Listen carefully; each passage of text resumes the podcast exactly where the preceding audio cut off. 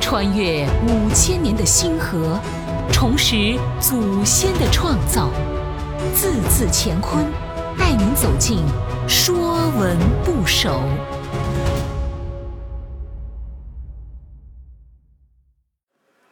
《说文不首》土，土地的土，土指土壤、泥土，是组成大地最重要的物质。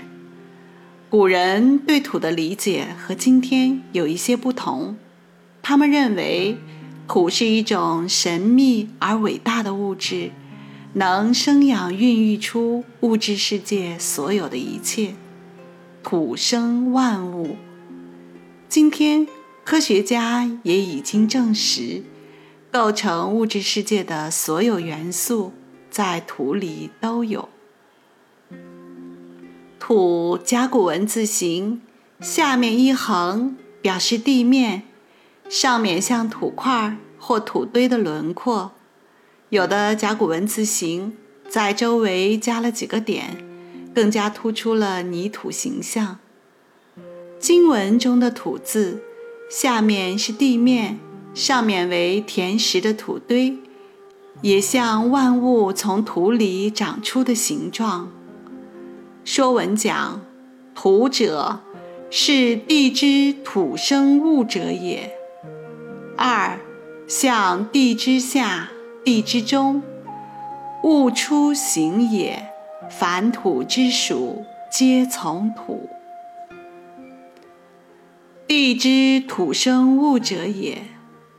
土的小篆字形，像万物从大地上长出。”二像地之下，地之中，物出形也。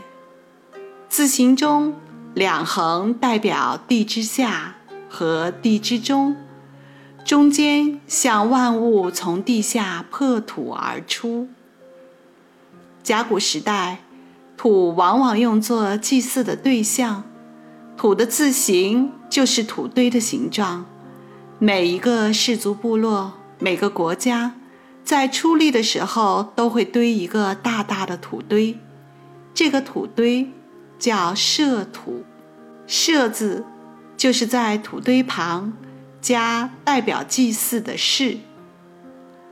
当时的国家统治者非常重视土地和粮食，他们知道人非土不立，非谷不食，人没有土地。就没有立足之地，没有粮食就没有食物，所以堆土来祭祀土神和谷神。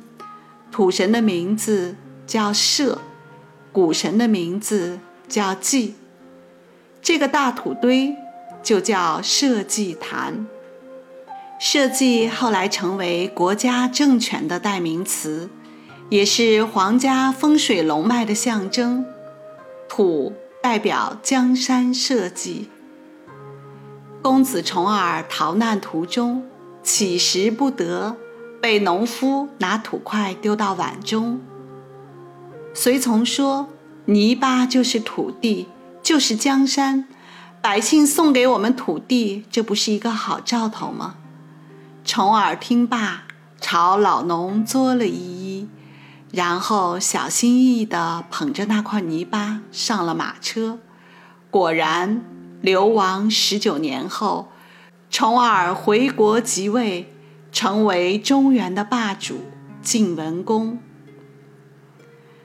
现在保存最完好的社稷坛是北京紫禁城内的明清两代社稷坛，位于北京天安门西侧的中山公园内。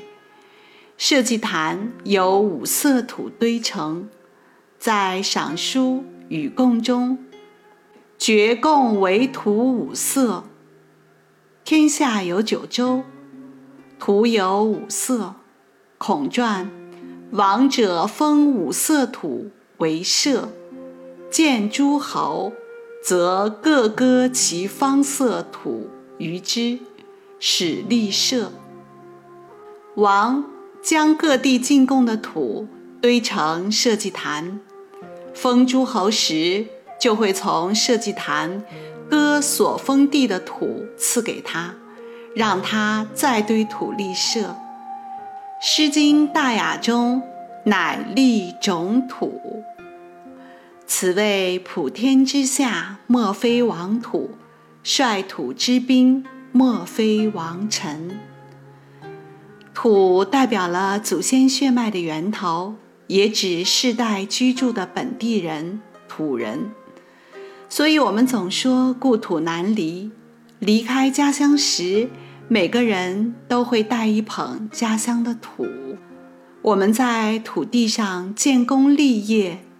黄极经世中，独夫以百亩为土，大夫以百里为土，诸侯以四境为土，天子以九州为土，仲尼。以万事为土，凡土之属皆从土。